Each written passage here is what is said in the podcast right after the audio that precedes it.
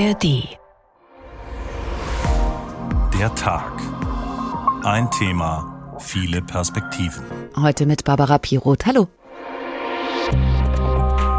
Die Todesstrafe ist grausam. Ihre Vollstreckung birgt immer die Gefahr von Justizirrtümern, die nicht wieder gut zu machen sind. Wir können nicht damit zufrieden sein, dass es in den USA weiterhin die Todesstrafe gibt. Und der Nutzen der Todesstrafe durch eine vermeintlich bessere Abschreckung im Vergleich zur Freiheitsstrafe ist nicht erwiesen. Er ist weg.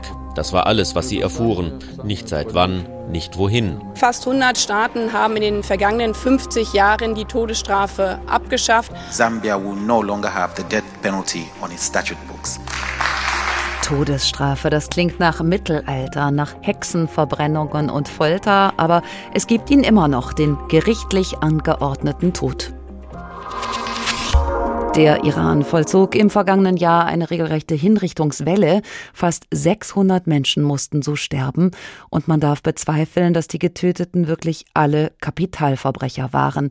Denn viele autokratische Systeme nutzen die Todesstrafe, um unliebsame Gegner und Aufmüpfige zu beseitigen.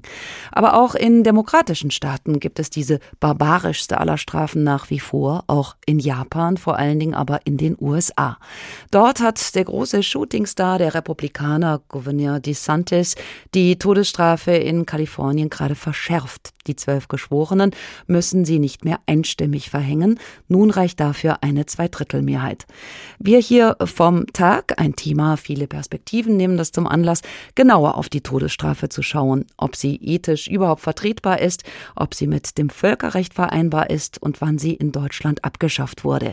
Das tun wir hier im Radio wie auch als Podcast in der ARD Audiothek unter dem Motto Du sollst nicht töten, wenn der Staat zum Täter wird. Beginnen wir in Belarus, dem Vasallenstaat Putins. Dort darf die Todesstrafe nun nämlich auch für Hochverrat angewendet werden und das ist ein dehnbarer Tatbestand. Dazu Frank Eichmann. Belarus als einziges Land Europas mit Todesstrafe, das ist nur die halbe Wahrheit. Per Gesetz wurde sie sogar ausgeweitet. Über viele Jahre bei besonders schwerem Mord vollstreckt, können seit dem Jahr 2022 auch verurteilte Terroristen durch Genickschuss hingerichtet werden. Die Menschenrechtsorganisation Viasna warnte damals, mit dem Terrorismusvorwurf würden auch führende Oppositionelle belegt. Nach einer weiteren Gesetzesverschärfung in diesem März droht die Todesstrafe nun auch Beamten und Militärs, die wegen Hochverrats verurteilt wurden. Für den autoritären belarussischen Machthaber Lukaschenko Konsequenz der Massenproteste gegen Wahlfälschung bei seiner Wiederwahl 2020, sagt der belarussische Politologe Valeri Kavalewitsch. Denn damals hätten einige Spitzenbeamte und Mitarbeiter der Sicherheitsdienste die Demonstranten unterstützt. Sie gaben geheime Informationen weiter, die sofort in den sozialen Netzwerken veröffentlicht wurden.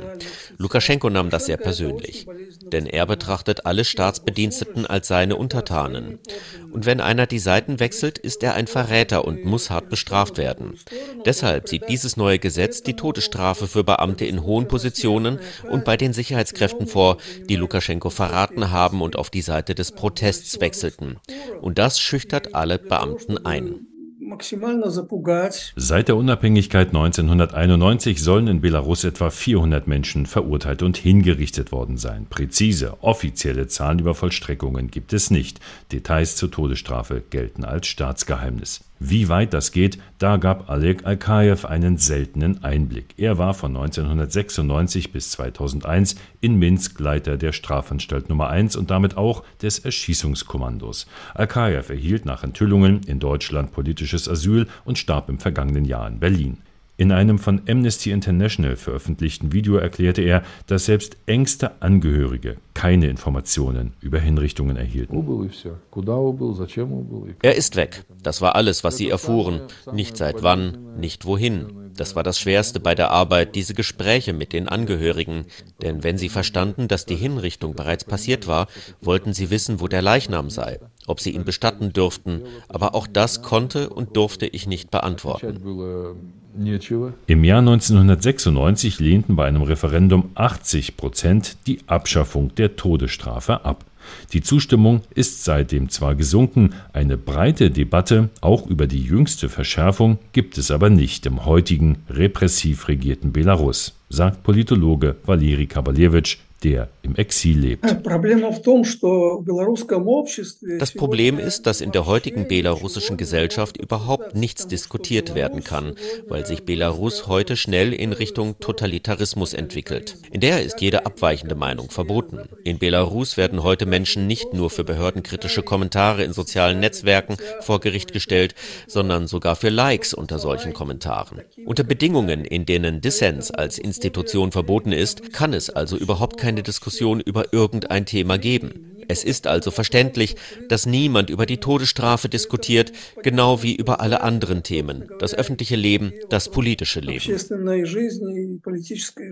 Denn mit seiner Weltanschauung sei Machthaber Lukaschenko irgendwo im Mittelalter hängen geblieben, so Politologe Kabalewitsch. Zu seinem Machtverständnis gehöre auch die Macht zu exekutieren oder ausnahmsweise zu begnadigen. Und deswegen werde es die Abschaffung oder wenigstens ein Moratorium der Todesstrafe in Belarus nicht geben, solange der 68-jährige Lukaschenko an der Macht sei. Soweit die Situation in Belarus, also in Europa. Insgesamt gibt es mehr als 50 Länder auf der Welt, in denen die Todesstrafe angewendet wird. In Ägypten wie in Thailand und Vietnam. In China können 40 Delikte mit dem Tode bestraft werden, darunter Diebstahl, Korruption, Steuervergehen, die Todesstrafe ein Instrument der Kontrolle, wie eben auch in Belarus. In Indonesien und Malaysia kann sie schon bei Drogendelikten verhängt werden. In Afghanistan, wenn Frauen Ehebruch begehen, sie dürfen dann gesteinigt werden. Unter den Befürwortern der Todesstrafe sind traditionell, muss man ja schon sagen, auch die USA. Deren Praxis ist berüchtigt, auch weil Hollywood sich ihrer angenommen hat. Denken wir an den Film Dead Man Walking mit Sean Penn oder den Todestrakt, den Death Row in St. Quentin und die giftgrüne Hinrichtungskammer. Sebastian Hesse ist unser Korrespondent in Washington. Herr Hesse, welcher Bundesstaat die Todesstrafe wie anwendet, das ist Ländersache, kann man sagen. Es gibt sie vor allen Dingen in den Südstaaten. Also es gibt zumindest ein dramatisches Gefälle zwischen den Staaten, muss man sagen. Es sind die Staatenregelungen einerseits, es gibt aber auch auf Bundesebene die Todesstrafe, wenn ein Vergehen nach Bundesrecht geahndet wird. Aber wenn wir auf die Karte gucken, dann ist schon ganz deutlich, dass der Süden ganz vorne ist. Also elf der 13 klassischen Südstaaten hier haben die Todesstrafe. Virginia hat es im letzten Jahr abgeschafft. Das war ziemlich spektakulär. Und äh, es gibt viele Analysten, die sagen, dass es auch einen historischen Zusammenhang gibt, dass in denjenigen Staaten, wo am meisten gelüncht wurde, also Lynchjustiz herrschte, das war ja auch, ist ja auch eine Art Todesurteil, wenn auch keines das von Gerichten gefällt würde, dass dort heute die meisten Exekutionen stattfinden. Das lässt sich statistisch nachweisen. Es ist aber nicht nur der Süden, es ist auch der alte Westen, also sozusagen der klassische wilde Westen. Die Staaten äh, äh nicht direkt an der Küste, an der Westseite dieses Landes, sondern kurz davor. Für uns hier in Europa ist das eine martialische, eine zutiefst unmenschliche Strafe. Die USA verstehen sich ja als Mutterland der Demokratie. Demokratie, wie passt die Todesstrafe zu diesem Selbstverständnis? Das klingt paradox.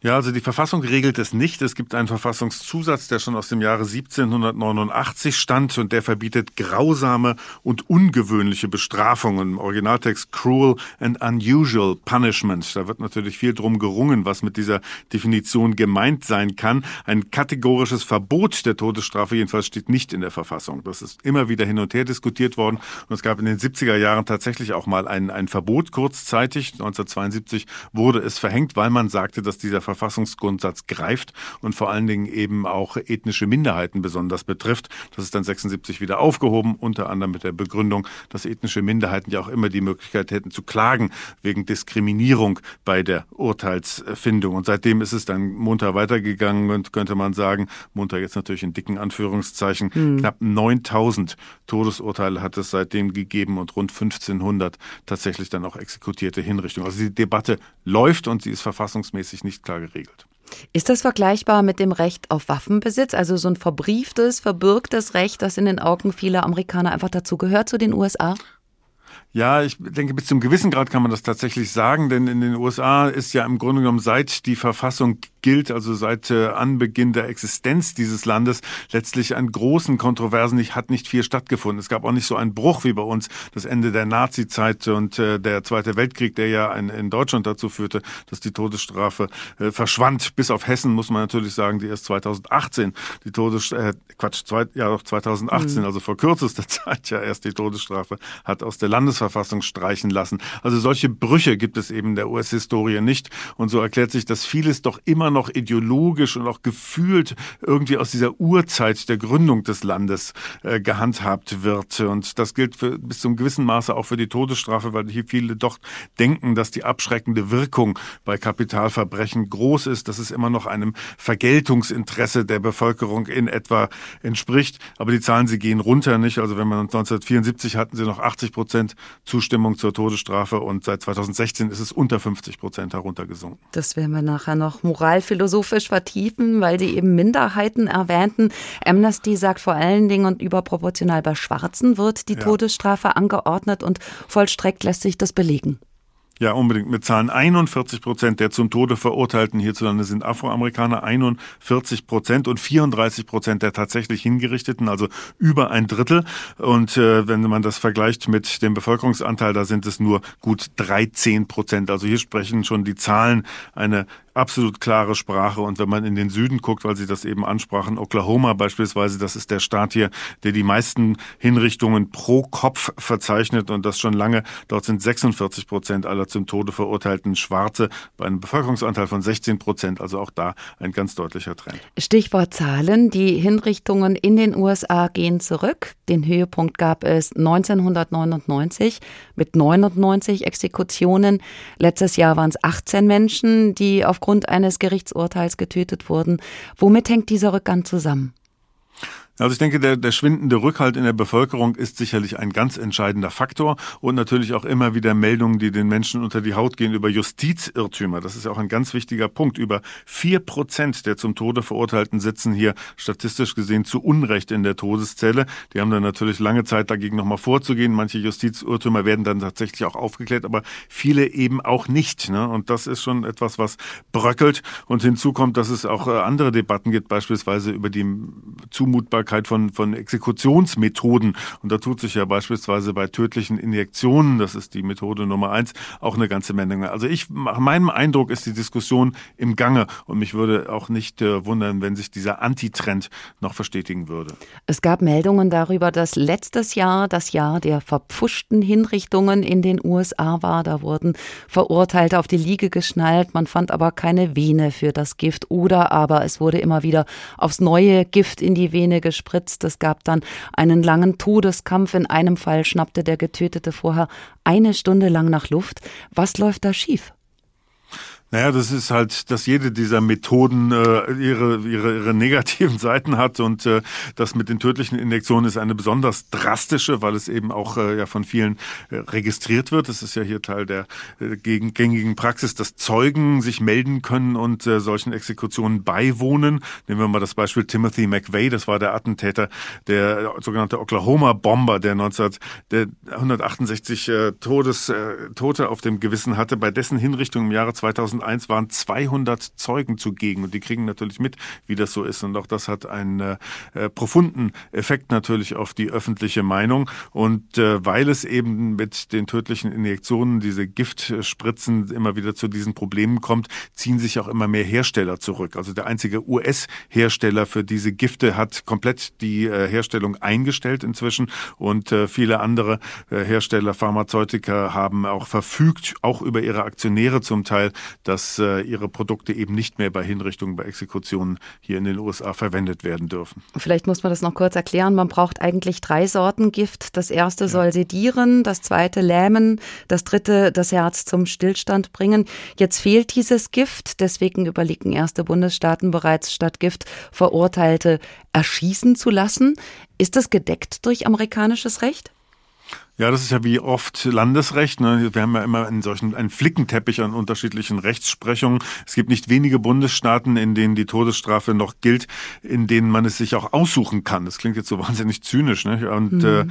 äh, wo, wo äh, eben Leute, die zum Tode verurteilt ist, selber sagen können. Traditionell war der elektrische Stuhl immer die Exekutionsmethode Nummer eins. Irgendwann kam das dann mit den Giftspritzen. Das geht jetzt wieder zurück. Also auch das unterliegt auf eine ganz zynische Art und Weise Moden.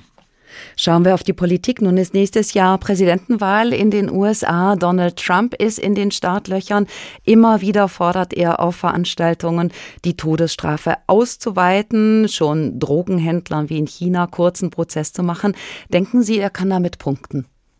Er hat damit ja schon gepunktet. Er hat ja im Jahre 2020 äh, angeordnet, dass auf Bundesebene die Todesstrafe wieder exekutiert werden darf. Es galt ja ein Moratorium. Wenn wir noch mal ganz kurz auf das ganze Land gucken, legal ist die, Bundes, ist die Todesstrafe in 27 der 50 Bundesstaaten, aber viele haben eben diese Moratorien, sodass nur in 20 Bundesstaaten überhaupt exekutiert wird. Und so ein Moratorium, das galt eben lange, lange Zeit auch äh, auf der Bundesebene, also für Verbrecher, die nach Bundesrecht abgeurteilt wurden. Das hat sich unter Trump geändert und es äh, gab wieder Exekutionen, aber mit dem Regierungswechsel zu Biden wurde das auch gleich wieder gedreht, weil seitdem dieses Moratorium wieder in Kraft ist. Man kann aber davon ausgehen, wenn Trump oder aber überhaupt ein republikanischer Präsident Biden folgen sollte, dass auch dann dort wieder der Trend ins Gegenteil kippt. Als Favorit bei den Republikanern dürfte aber nicht Trump gelten, sondern Ron DeSantis aus Florida. Auch er setzt auf die Todesstrafe, senkt die Schwelle. Er plant zum Beispiel auch die Todesstrafe anzuwenden für sexuelle Missbrauchstäter von Kindern. Sebastian Hesse war das aus Washington. Haben Sie vielen Dank. Gerade hieß es, bei einem Drittel der Hinrichtungen in den USA ging letztes Jahr etwas schief. Das geht aus einer Studie der Organisation Death Penalty Information Center in Washington hervor. Probleme, die entstanden, weil Protokolle nicht eingehalten wurden, aber vor allen Dingen wegen der Inkompetenz der Hinrichtenden, hieß es in der Untersuchung. Schauen wir jetzt darauf, was das mit einem Menschen macht, der den Tod vollziehen muss. Timo Fuchs lässt nun in seinem Beitrag einen Vollstrecker erzählen, Don Cabana. Er war früher Gefängnisdirektor in Mississippi, wurde später aber Aktivist gegen die Todesstrafe. Seine Erinnerungen sind zehn Jahre alt, aber zeitlos.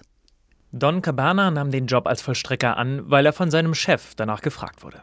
So erhielt der Gefängniswärter die Aufgabe, Menschen zu töten, Verurteilte in einem Hochsicherheitsgefängnis in Mississippi. Cabana führte die Arbeit aus, aber in seinem Inneren ging etwas kaputt, erzählt er. Jedes Mal stirbt ein Teil in dir selbst. Every time the warden executes a prisoner, a piece of him dies too. It, it leaves you feeling very frustrated, it leaves you feeling dirty. Man fühlt sich frustriert und schmutzig, sagt er in einem Gespräch mit der BBC. Als Supervisor leitete er insgesamt zwei Hinrichtungen.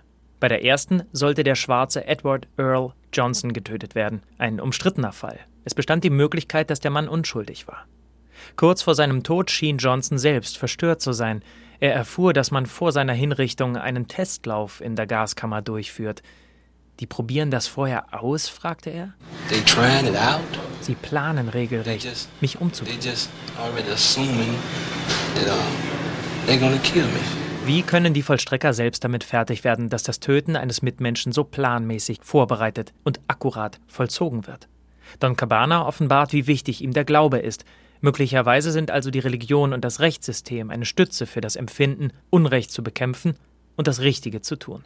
Die Ethikerin Jessica Wolfendahl glaubt außerdem, dass die gemeinsame Arbeit der Wärter in einem Team die Schwere der Entscheidung verteilt. Für den Einzelnen wird es in einem Team möglich, sich nicht mehr voll verantwortlich zu fühlen. Außerdem sagt Wolfendahl im australischen Sender SBS, seien moderne Hinrichtungen so organisiert, dass sie kaum gewalttätig aussähen. Deshalb fühlten sie sich auch nicht gewalttätig an. Es kommt vor, dass die Vollstrecker mit den Todgeweihten ein letztes Mal beten, fast wie ein tiefes Einverständnis, den richtigen Weg nun zusammenzugehen. Kurz vor dem Ende, sagt Don Cabana, geben die meisten einen Hinweis darauf, dass sie die Tat wirklich begangen haben. Auch er habe Edward Johnson ermöglichen wollen, in Einklang mit Gott und sich selbst zu sein. Because I really wanted to make sure that he was at peace with his God and himself. Es ist wichtig, dass du Gott die Wahrheit sagst. Dann kannst du deinen Frieden mit ihm machen. Johnson antwortete sehr ruhig, ich habe Frieden mit meinem Gott. Aber wie wirst du das mit deinem schaffen? Die Zweifel an seiner Arbeit wuchsen beim Vollstrecker. Vor seiner zweiten Hinrichtung passierte Don Cabana dann ein besonders schwerwiegender Fehler. Er freundete sich mit dem Todeskandidaten an. Der Beruf und das Gesetz ließen sich nicht mehr trennen von Gewissen, Moral und Menschlichkeit. Ich töte hier heute Nacht einen Freund, dachte Cabana vor der Hinrichtung. Als er seinen Job erledigt hatte, kamen ihm auf der anschließenden routinemäßigen Pressekonferenz die Tränen. Das will ich nie wieder tun. Don Cabana hat Skrupel bekommen, wie offenbar viele Vollstrecker, weswegen Mississippi, wie alle anderen Bundesstaaten, in denen die Todesstrafe existiert, gewissermaßen moralische Schlupflöcher schuf. Das heißt, jedem Bediensteten im Strafvollzug wird nur eine kleine Aufgabe zugeteilt. So kann jede und jeder am Ende behaupten, nur ein unbedeutendes Glied in einer Befehlskette gewesen zu sein. Und trotzdem bleibt da das Wissen, der Glaubensgrundsatz tief im Inneren, du sollst nicht töten. Kann man also die Todesstrafe überhaupt in Einklang bringen mit unserer Moral und Ethik? Dazu ein Gespräch mit dem Philosophen Matthias Varkus. Er lehrt an der Uni Jena und an der Bauhaus-Uni in Weimar. Willkommen. Hallo, guten Abend. Herr Varkus, dass die Todesstrafe Gegenstand von Religionen ist, ist klar, aber ist sie auch Thema in der Philosophie, beziehungsweise seit wann? Ich würde sagen, seit maximal ungefähr 400 Jahren. Also die Todesstrafe gibt es ja seit es ähm, Staaten und Recht gibt, aber die Philosophie beschäftigt sich zumindest in unserem europäischen Diskurs äh, noch nicht so lange damit im Vergleich. Wenn wir in die Geschichte der Philosophie schauen, dann gab es ja auch schon früh die Vorstellung, schwere Verbrechen müssen gesühnt werden. Das heißt, es geht um Vergeltung. Also der Staat muss den Täter das widerfahren lassen, muss ihm dem unterziehen, was der Täter dem Opfer angetan hat. Wer hat das propagiert? Naja, da gibt es eine ganze Reihe. Also ähm, der berühmteste Vertreter ist sicher Immanuel Kant, der eine Version äh, von dieser Vergeltungstheorie vertreten hat. Aber ähm, also Sie finden das ähm, zum Beispiel auch ähm, im Gefolge bei, ähm, bei Hegel, aber auch, auch bei, ähm, also Befürwortung der Todesstrafe finden Sie auch in anderen Traditionen. Also das ist gar nicht so selten im Alten Testament. Da galt ja das Prinzip Auge um Auge, Zahn um Zahn. Das klingt für uns heute rachsüchtig, war aber eigentlich eine Verbesserung, so absurd das jetzt erstmal klingen mag, weil nicht tollwütig und chaotisch vergolten wurde, sondern die Mittel waren eben festgelegt. Also es waren die Mittel, die der Gegner auch verwendet hatte. Heißt das bezogen auf die Todesstrafe, die Idee ist sowas wie ein Nullsummenspiel?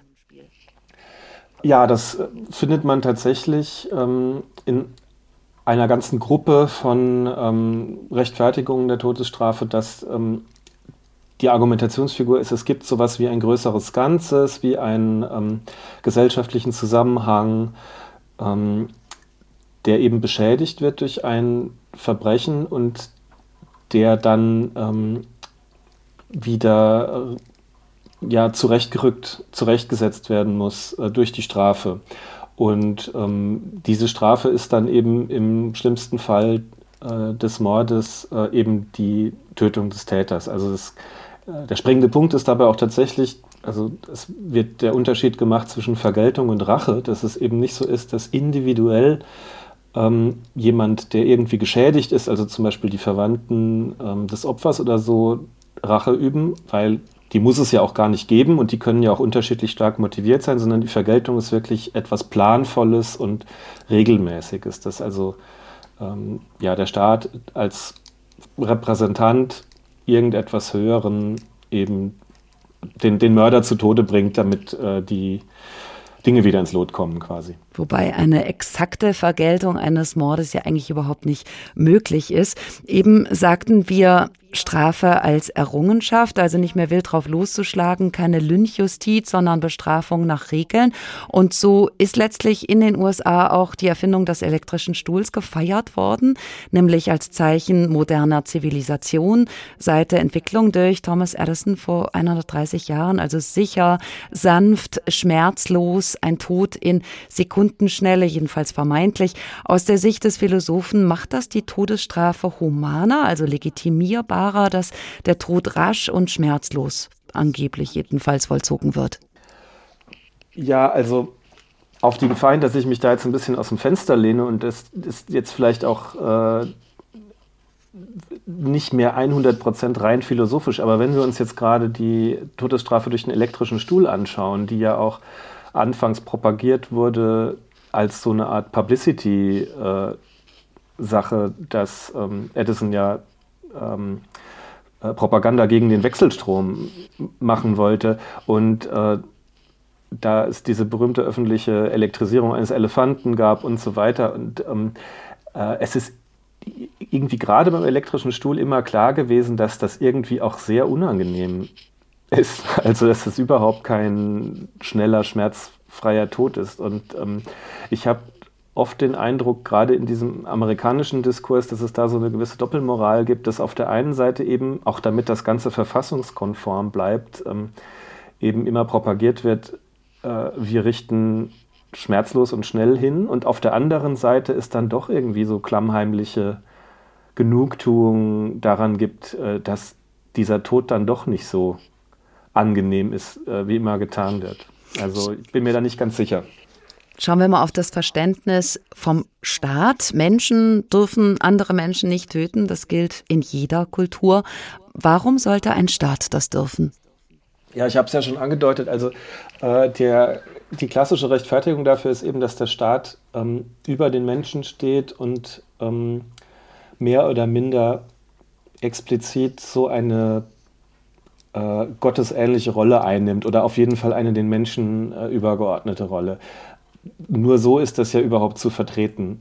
Und ähm, damit ähm, mit der Legitimität, die man dem Staat zumisst und mit der Rolle, die man dem Staat einräumt, steht und fällt eigentlich auch ähm, jede Legitimation der Todesstrafe. Man kann nicht einfach sagen, ähm, äh, der Staat ist halt, ähm, der Staat ist halt eben einfach da, ein Akteur unter vielen und ähm, der darf halt auch töten, weil dann ist unklar, warum das andere Akteure nicht einfach auch tun sollen. Aber es gibt ja so diese Mythologie, äh, gerade wenn wir, wenn wir bei den USA bleiben, wenn wir uns diese Ikonografie anschauen, ähm, äh, diese, äh, diese typische Figur, dass der Sheriff in die Stadt kommt und der bringt den Henker mit. Ja? Also dass irgendwie die staatliche Autorität ähm, eben dadurch gestützt werden muss, dass der Staat wegen seines höheren Status auch die Gewalt über Leben und Tod beansprucht. Mhm. Ähm, das, äh, da, da, hängt immer ein gewisser Restbestand an irgendwas Religiösem oder Religionsähnlichem drin, möchte ich behaupten. Das Urteil über die Todesstrafe scheint jedenfalls in Europa aber gefallen. Sie wurde ja auch insgesamt in immer mehr Ländern abgeschafft seit dem späten 18. Jahrhundert, vor allen Dingen nach dem Zweiten Weltkrieg. Zur Wahrheit gehört aber auch, dass 15 der 20 bevölkerungsreichsten Länder der Welt die Todesstrafe beibehalten haben. Vor allen Dingen China. In Saudi-Arabien gab es vergangenes Jahr einen Hinrichtungsrekord. Mehr als 80 Vollstreckungen an nur einem Tag, Enthauptungen, mit dem Schwert oder auch Steinigungen, die können schon bei Sex zwischen Männern verhängt werden. Ist es also eine sehr eurozentristische Sicht, Todesstrafe ein moralisches No-Go? Sehe ich überhaupt nicht so. Also ähm, ich bin der Meinung, also wenn wir sagen würden, äh, in bestimmten kulturellen Hintergründen ist es legitim, dass der Staat die Todesstrafe verhängt und vollzieht und in anderen Kontexten ähm, ist es irgendwie nicht legitim. Also das wäre ja Kulturrelativismus. Aber was sollen denn die Unterschiede sein zwischen den Kulturen? Die Menschen sind dieselben.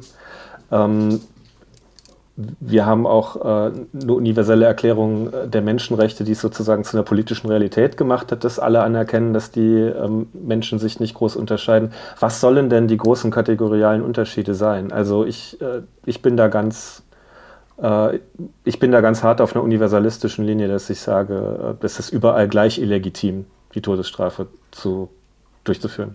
Der Philosoph Matthias Warkus, haben Sie vielen Dank für das Gespräch. Sie hören die Sendung Der Tag, ein Thema, viele Perspektiven, entweder jetzt gerade im Radio oder als Podcast, zum Beispiel in der ARD Audiothek. Heute schauen wir mit Ihnen zusammen auf die Todesstrafe, so alt wie die Menschheit. Immer ging es darum, das Böse auszutreiben, mit Stumpf und Stiel ultimativ. Denn wer tot ist, kann nicht mehr töten oder der Gesellschaft schaden. Im Laufe der Jahrhunderte wurde die Todesstrafe reformiert, das haben wir eben gestreift. Es ging nicht mehr um Vierteilung, nicht mehr darum, den Delinquenten vor seinem Tod noch zu foltern, sondern ihn gewissermaßen sanft entschlafen zu lassen, so jedenfalls die Argumentation der Befürworter des elektrischen Stuhls. Jede Form der Todesstrafe ist also an ihre Zeit gebunden. Die Bundesrepublik fand wiederum 1949, es sei nun an der Zeit, die Todesstrafe ganz abzuschaffen. Vorausgegangen waren längere Debatten, an die Katharina Bruns erinnert. Es ist 1948. Eine neue Grundordnung soll entstehen. Und um einen Punkt wird besonders heftig gerungen. Soll die Todesstrafe im Deutschland der Nachkriegszeit noch gelten? Zwischen September 1948 und Mai 1949 beraten unter anderem die Politiker Carlo Schmid, Theodor Heuss, Adolf Sisterhen und Friedrich Wilhelm Wagner über das neue Grundgesetz. Über Wochen streiten sich Gegner und Befürworter der Todesstrafe. Adolf Sisterhen hält sie für richtig, denn seiner Meinung nach sei es nur barbarisch, willkürlich zu töten, wie im Nationalsozialismus, und rechtfertigt seine Sicht auf die Todesstrafe so. Der Wert des menschlichen Lebens und damit die Verwerflichkeit des Mordes werden demjenigen, der sich mit Mordgedanken trägt, am nachdrücklichsten dadurch vor Augen gestellt, dass jeder, der das Leben seiner Mitmenschen vorsätzlich und rechtswidrig vernichtet, damit selbst das Risiko der eigenen Lebensvernichtung durch die Todesstrafe auf sich nimmt. Einer, der vehement gegen die Todesstrafe ist und zu denen gehört, die eine staatliche Tötung als nicht weniger barbarisch, brutal und unmenschlich als einen Mord ansehen, ist Friedrich Wilhelm Wagner. Der SPD-Abgeordnete, der aktiv als Widerständler im Krieg gegen die Nazis agiert hatte und durch Flucht mit dem Leben davongekommen war, sagte im Zuge der Diskussion, der Staat, der das Leben nicht gegeben hat, hat auch nicht das Recht, es zu nehmen. Auch sein Parteikollege Carlo Schmid spricht sich vehement gegen sie aus. Ich bin gegen die Todesstrafe, weil ich niemandem zumuten möchte, Henker sein zu müssen und weil ich niemanden in die Versuchung führen möchte, Henker sein zu wollen. Am 8. Mai 1949 kommt der Parlamentarische Rat zur Abstimmung zusammen. Die Gegner der Todesstrafe können einen Sieg erringen und formulieren den Artikel 102, der sagt, die Todesstrafe ist abgeschafft. Die letzte Hinrichtung auf deutschem Boden fand 1981 in der DDR statt. Dort bestätigte die Volkskammer am 18. Dezember 1987 die Abschaffung der Todesstrafe und gab grünes Licht für die entsprechende Änderung im Strafrecht des Landes. Über die Jahre hinweg gab es in Westdeutschland immer wieder Debatten über die Wiederaufnahme der Todesstrafe. Aber noch heute positioniert sich die derzeitige Regierung klar, betont Marco Buschmann zusammen mit Annalena Baerbock im letzten Jahr auf der Konferenz beim Weltkongress gegen die Todesstrafe in Berlin. Die Todesstrafe ist grausam. Ihre Vollstreckung birgt immer die Gefahr von Justizirrtümern, die nicht wieder gut zu machen sind. Und der Nutzen der Todesstrafe durch eine vermeintlich bessere Abschreckung im Vergleich zur Freiheitsstrafe ist nicht erwiesen. Auf so zweifelhafter Grundlage sollte kein Staat der Welt das Recht haben, einen Menschen zu töten so Justizminister Buschmann. Dass die Bundesrepublik die Todesstrafe abschaffte, das war auch ein Bekenntnis der Deutschen im Westen nach dem Krieg zu einer Werteordnung. Ein Bekenntnis im Land der Täter, ein Glaubensbekenntnis gewissermaßen. Neben der moralischen und ethischen Dimension, die wir eben schon diskutiert haben, gibt es beim Thema Todesstrafe aber auch die rechtliche, die wir besprechen mit Kai Ambos. Er ist Professor für Straf- und Strafrechtsordnung, für Rechtsvergleichung, internationales Strafrecht Strafrecht und Völkerrecht an der Uni Göttingen. Hallo.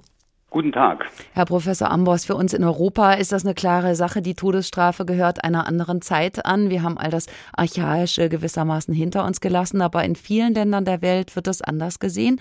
144 Staaten haben die Todesstrafe abgeschafft oder verzichten auf ihre Anwendung. Mehr als 50 Staaten wiederum vollstrecken aber weiterhin Todesurteile. Mal ganz grundsätzlich gefragt, dürfen die das denn? Ist das juristisch gedeckt? Das ist juristisch gedeckt. Es geht um den wichtigsten Vertrag in den universellen Menschenrechten, nämlich den Internationalen Pakt für bürgerliche und politische Rechte. Und der enthält eine Vorschrift, Artikel 6, nach der das Leben geschützt ist, Absatz 1, aber im Absatz 2 eben die Todesstrafe erlaubt ist, in dem Sinne, dass da gesagt wird, bei den Staaten, die die Todesstrafe noch nicht abgeschafft haben, darf ein Todesurteil für schwerste Verbrechen aufgrund von Gesetzen verhängt werden. Da gibt es jetzt Voraussetzungen, ja, aber man kann die Todesstrafe weiter verhängen. Und das ist noch eine allgemeine Aussage. Zunächst mal das souveräne Recht der Staaten, ihre Rechtsordnung zu bestimmen, solange sie nicht gegen Völkerrecht verstoßen und natürlich besonders Strafrecht und Strafen, wenn sie das im Rahmen ihrer Souveränität machen wollen. Und wenn wir kein explizites Verbot im Völkerrecht haben, das ist der Punkt, dann äh, sind, ist das auch zulässig. Und warum haben wir kein explizites Verbot im Völkerrecht? weil Staaten Völkerrecht machen. Das ist ja nicht das, was wir uns wie so ein Wunschkonzert aussuchen können. Es sind eben diese 40, 50 Staaten, die ähm, die Todesstrafe immer noch praktizieren. Und wir müssten ja einen völkerrechtlichen Konsens erreichen, also das, was man durch das Zusatzprotokoll ja versucht hat, dieses Zusatzprotokoll von 1989 zu diesem besagten Abkommen, das ist schon ein großer Fortschritt. Wir haben 180, 190 Staaten in der Welt, davon haben 90 Staaten dieses Zusatzabkommen ratifiziert. Und daran können Sie sehen, dass die Hälfte der Staaten, etwa die Hälfte der Staaten der Welt, nicht für eine vollständige Abschaffung der Todesstrafe sind. Insofern leben wir in Europa in einem Paradies. Es gab Fortschritte, haben Sie gesagt. Im Völkerrecht gab es ja auch immer weitere Einschränkungen bei der Todesstrafe. Also sie darf zum Beispiel nicht verhängt werden bei Schwangeren, bei Müttern von kleinen Kindern. Es ist außerdem auch Konsens, dass das Urteil von einem Gericht gefällt werden muss. Es muss die Möglichkeit geben, ein Gnadengesuch zu stellen oder einen Antrag darauf, die Strafe umzuwandeln oder Berufung einzulegen. Wenn wir uns das jetzt zum Beispiel mal am Falle von Iran anschauen, all das gab es dort aber in den letzten Monaten nicht. Was hilft dann das Recht? Recht, wenn das offenbar niemand einfordern kann? Wir haben natürlich einen Trend, der sich vor allem in Resolutionen der Generalversammlung zeigt. Das ist ja das Gremium, das wichtigste Gremium, was die Welt repräsentiert. Da haben wir eine Resolution vom Dezember 2022, zu der 125 Staaten zugestimmt haben und in der unter anderem ein Moratorium für die Todesstrafe gefordert wird. Kurzum, wir haben ganz klar einen Trend zur Abschaffung der Todesstrafe. Das können Sie in den letzten 20, 30 Jahren sehen. Und die Frage, die jetzt Iran betrifft oder Saudi-Arabien oder letztendlich auch die USA, da muss man sich genau angucken, wie stehen diese Staaten erstmal zu diesen völkerrechtlichen Verpflichtungen? Deutschland könnte das natürlich nicht machen, weil wir mehrfach verpflichtet sind, die Todesstrafe nicht anzuwenden. Aber wenn ein Staat entweder einen solchen Pakt, diesen genannt, das genannte Zusatzprotokoll nicht ratifiziert hat, dann ist dieser Staat, solange wir keine Norm haben, die zwingendes Völkerrecht ist, hat dieser Staat dieses Recht noch zu tun. Also Sie haben dann erstmal keine Verletzung. Weil Sie die USA jetzt nannten, dort gibt es den achten Zusatzartikel der amerikanischen Verfassung, der verbietet, Zitat, grausame und ungewöhnliche Bestrafung. Jetzt gibt es allerdings Beispiele von Todeskämpfen in den USA, die dauerten ewig. Ein Beispiel aus dem letzten Jahr, da soll ein Mann in Alabama mit einem Giftcocktail hingerichtet werden. Es wurde die längste offizielle Exekution in der Geschichte der USA. Sie dauerte mehr als drei Stunden. Die Mitarbeiter versuchten erfolglos einen Infusionsschlauch zu legen. Der Verurteilte litt durchweg Schmerzen. Widerspricht das dann nicht eben diesem achten Zusatzartikel? Also dem widerspricht es jetzt nicht, aber es ist eine Diskussion, die wir auch im Völkerrecht haben, die äh, das es wird von einigen Kollegen vertreten und auch von dem UN-Menschenrechtsausschuss, dass die Todesstrafe, je nachdem, wie sie vollstreckt wird, eine unmenschliche Behandlung im Sinne des Folterverbots darstellt. Und die Diskussion, die wir da haben, ist eben, ähm, können wir das generell sagen? Und da gibt es ja eine Reihe von Exekutionen. Das ist ja schrecklich. Also was Sie jetzt genannt haben, ist schrecklich genug. Aber es gibt ja zum Beispiel auch noch die Steinigung. Ja, mhm. es werden auch noch Menschen verbrannt. Es gibt also tatsächlich, wie Sie das schon zu Beginn unseres Gesprächs sagten, archaische Formen der Exekution, und da würden wir im Völkerrecht schon sagen, und das ist auch gedeckt durch entsprechende Aussagen von völkerrechtlichen Organen, das ist eine unmenschliche Behandlung und verstößt dann gegen dieses Verbot der unmenschlichen Behandlung oder auch die Todeszelle, ja, dass sie eine Person warten lassen, jahrelang. Wir haben übrigens nicht nur USA, auch in karibischen Staaten, sie sind 10, 15 Jahre in einer Situation der Unsicherheit. Es läuft vielleicht noch ein Begnadigungsersuchen. Sie wissen also nicht, morgen kann sozusagen der Henker kommen und sagen, jetzt werden Sie exekutiert oder Sie können noch weiter warten. Also das sind andere Ansätze, aus denen hergeleitet wird, dass die Todesstrafe eine Menschenrechtsverletzung darstellt. Wir haben in der Redaktion diskutiert, ob man Staaten, die ihre eigenen Landsleute auf solche Art und Weise töten lassen, als Mörder bezeichnen darf. Oder sagen wir mal, wenn Uganda Homosexuelle töten ließe, ist die Regierung dann also ein Mörder? Kann man das sagen? Gut, das ist mir e-, ehrlich gesagt ein bisschen zu plagativ. Also es ist immer wieder die Frage, ähm, ist das eine unzulässige Tötung von Personen, da müsste man sich den Fall genau angucken. In dem Fall von Homosexualität ist es ganz klar zu bejahen, weil sie da schon kein schwerstes Verbrechen haben. Ja, sie haben unter den noch vielleicht zulässigen Bedingungen einer Todesstrafe zumindest die Voraussetzung schwerster Verbrechen, also Mord, ja, Vergewaltigung mit Todesfolge, Massenmord, solche Fälle, aber nicht Homosexualität, also nicht Moralverstöße, die, die ja in, in, in unseren Staaten gar nicht mehr kriminalisiert sind. Übrigens auch die Hinrichtung von Saddam Hussein äh, damals unter der Ägide der Invasion der Amerikaner im Irak wird da auch diskutiert. Das müssen wir uns immer als Westen klar machen, nämlich als eine unmenschliche Hinrichtung, vor allem weil sie auch öffentlich gefilmt wurde. Unter fremdem Terrain und dazu doch auf einem, auf einem ausländischen Hoheitsgebiet. Ob wir jetzt die Person als Mörder bezeichnen oder nicht, das überlasse ich Ihnen oder unseren Zuhörern, aber es ist jedenfalls unzulässig und eben eine letztendlich eine unmenschliche Behandlung, eine unwürdige Behandlung. Im europäischen Recht ist es völlig anders geregelt. Damit steht Europa allerdings auch einigermaßen alleine da. Also das Europäische Parlament hat erklärt, dass die Todesstrafe eine unmenschliche, wie Sie eben auch schon sagten, eine mittelalterliche Form der Bestrafung sei, einer modernen Gesellschaft nicht würdig. Deshalb wurde die Todesstrafe 2002 vollständig abgeschafft in Europa und der Europarat, der ächtet sie schon seit den 90 90er Jahren konsequent. Was heißt das denn zu ächten? Naja, wir haben im Europarat, gut, dass Sie das nochmal gesagt haben, weil das ist eigentlich das entscheidende Gremium, was ja über 40 Staaten umfasst, viel größer als die Europäische Union, zu der das Europäische Parlament gehört, ähm, haben wir ja ähm, über die Europäische Menschenrechtskonvention und zwei Zusatzprotokolle die einzige Vorschrift, die eine vollständige, vorbehaltlose Ächtung der Todesstrafe bedeutet, auch im bewaffneten Konflikt. Ich habe das heute extra nochmal geprüft für unser Gespräch, weil das ja ganz aktuell für die Ukraine relevant ist, wo sich ja bekanntlich ein bewaffneter Konflikt, der Aggressionskrieg der Russischen Föderation abspielt. Die Ukraine ist aber auch Mitgliedsstaat dieses zweiten Zusatzprotokolls, also ächtet auch die Todesstrafe im bewaffneten Konflikt. Gerade in Fällen des bewaffneten Konfliktes, des Krieges sind Staaten oft dazu verleitet, zum Beispiel wegen Hochverrats, die Todesstrafe noch zu verhängen. Und da ist wirklich die europäische Regelung vorbildhaft aus der Sicht des, des der Menschenrechte, weil wir ähm, in Europa im Gebiet des Europarats nochmal, ja, der viel größer ist als die EU, der geht ja bis nach in die Türkei und bis vor kurzem ging er auch noch bis in die russische Föderation hinein. Da haben wir eben ein absolutes Verbot der Todesstrafe. Und wir haben das ähnlich in dem Bereich der amerikanischen Menschenrechtskonvention, also der gesamte Bereich des amerikanischen Kontinents. Allerdings muss man da die USA ausnehmen, also von Kanada runter bis nach Chile. Auch da haben wir eine, ein praktisch äh, vorbehaltloses Verbot der Todesstrafe. Professor Kai Ambos, Jurist an der Uni Göttingen. Dankeschön. Diesen Podcast bekommen Sie in der App der ARD Audiothek. Sie hören die Sendung oder den Podcast vom Tag. Ein Thema, viele Perspektiven heute unter der Überschrift Du sollst nicht töten, wenn der Staat zum Täter wird. Dürfen Terroristen hingerichtet werden in staatlichem Auftrag? Terroristen von Al-Qaida zum Beispiel, die Leid über die Welt gebracht haben?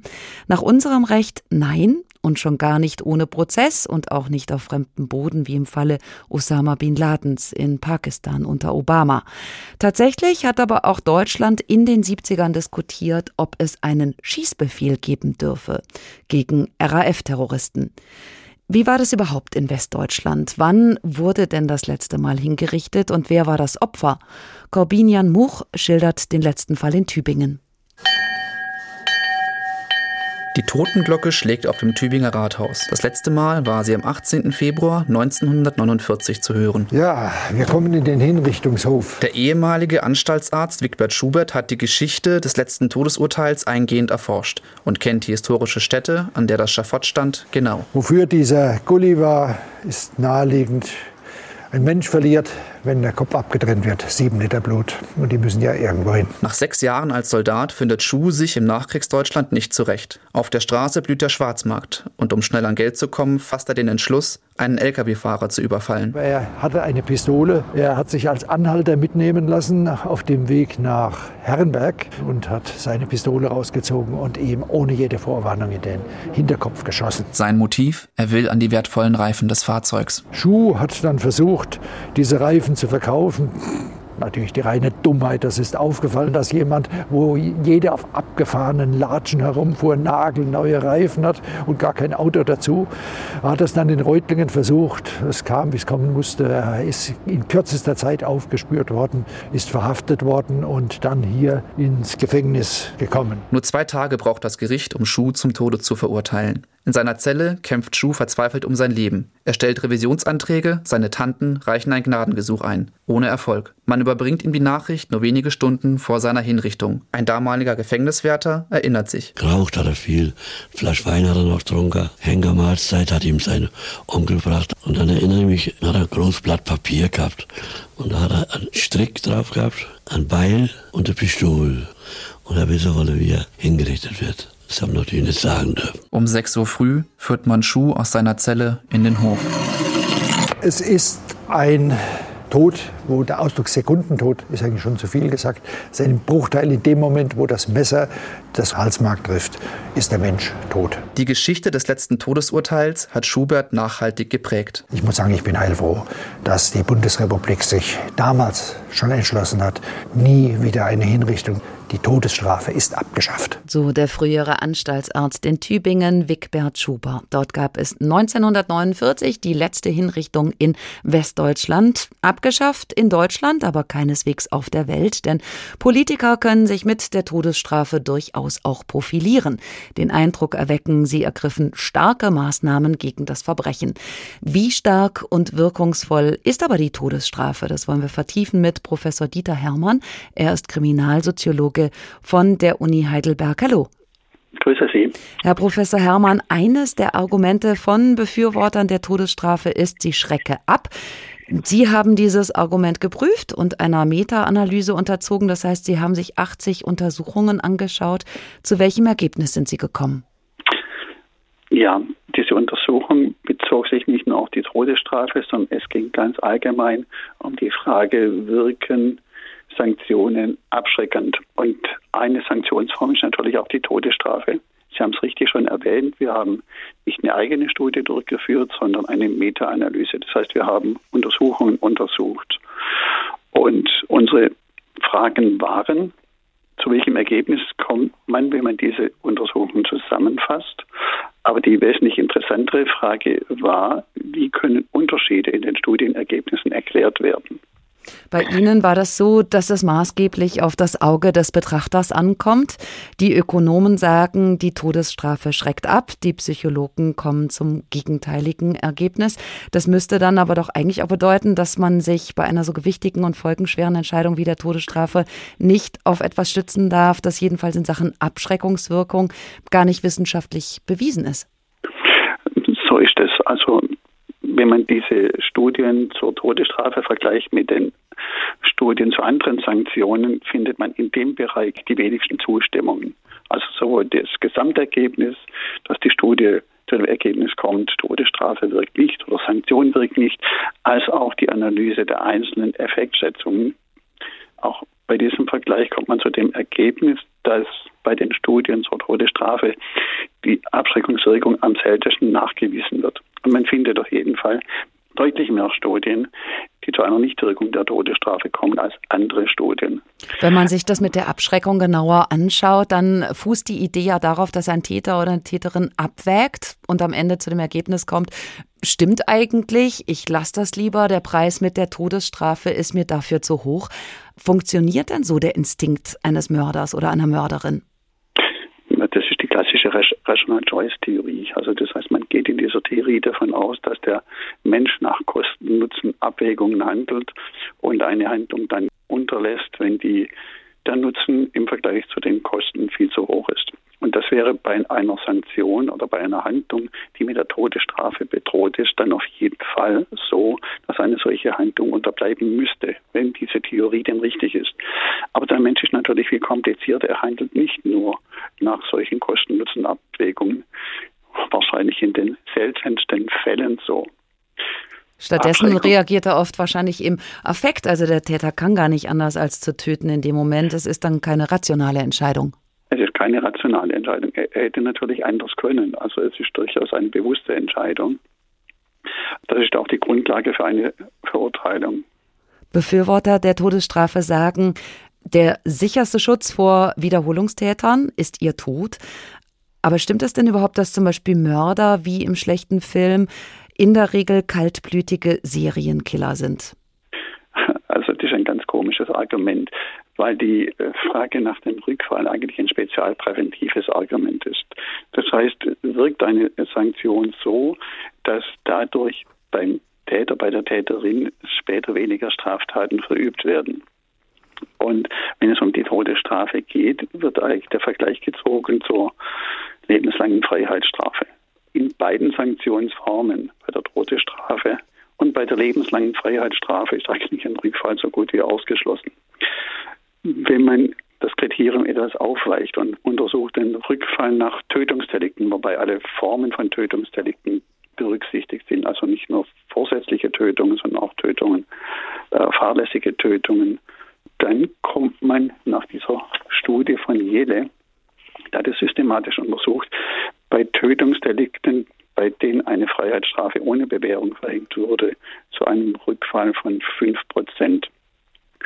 Ah, das und das ist im Vergleich zu anderen Delikten extrem äh, niedrig. Das hat ja auch damit zu tun, dass äh, bei Morden oft im engsten Umfeld getötet wird, zum Beispiel aus Neid, aus Eifersucht. Und das kommt dann eben nur einmal vor.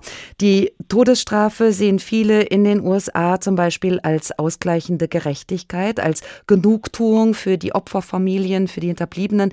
Gibt es Studien darüber, oder kann man etwas aussagen, ob diese Familien, die Hinterbliebenen durch Todesstrafen besser ihren Frieden finden können? Also das ist eine ganz komische Argumentationsweise.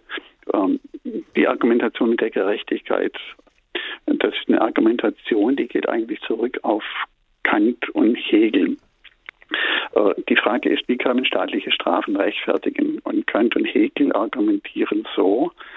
Kant argumentiert beispielsweise so, dass er sagt, ein Täter, eine Täterin, die eine Straftat begangen haben, haben damit haben in ihrem Gesellschaftsvertrag in ihre Sanktion eingewilligt.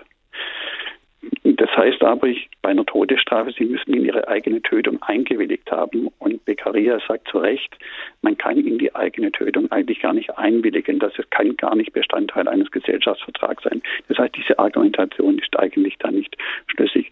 Hegel argumentiert ein bisschen anders. Er sagt, Sanktionen sind gerechtfertigt, weil sie basieren auf Handlungen von vernünftigen Menschen. Und Handlungen von vernünftigen Menschen Gesetz, das auch auf ihn selbst angewendet wird. Wenn jemand tötet, proklamiert er damit das Gesetz, das Töten erlaubt ist, damit darf man auch ihn selbst töten. Also am Ende auch keine Genugtuung unbedingt für Nein. die Familien, zumal Mordprozesse oft 25 Jahre dauern, dann verzögert es sich, damit abzuschließen und das erschwert dann auch wieder den Heilungsprozess. Schön, dass wir mit Ihnen auch nochmal zurückgekehrt sind zur Moralphilosophie. Der Kriminalsoziologe Professor Dieter Hermann von der Uni Heidelberg. Haben Sie vielen Dank für das Gespräch. Viele Länder haben die Vorstellung, mit der Todesstrafe die Welt gerechter und besser zu machen. Oft soll sie aber auch einfach einschüchtern und zum Schweigen bringen. Es ist jedenfalls eine unumkehrbare Strafe, die von durchaus auch fehlbaren Justizsystemen verhängt wird und eine, deren Abschreckungswirkung fraglich ist. Das war die Sendung Der Tag. Ein Thema, viele Perspektiven. Vielleicht haben Sie uns auch nicht am Radio zugehört, sondern unserem Podcast gelauscht. Wir legen Ihnen außerdem auch noch einen anderen Podcast ans Herz, und zwar den unserer Kollegin, der Gerichtsreporterin Heike Borufka, zusammen mit Basti Red, verurteilt, zu finden, ebenfalls in der ARD Audiothek. Danke fürs Zuhören, sagt Barbara Piroth. Der Tag. Ein Thema Viele Perspektiven.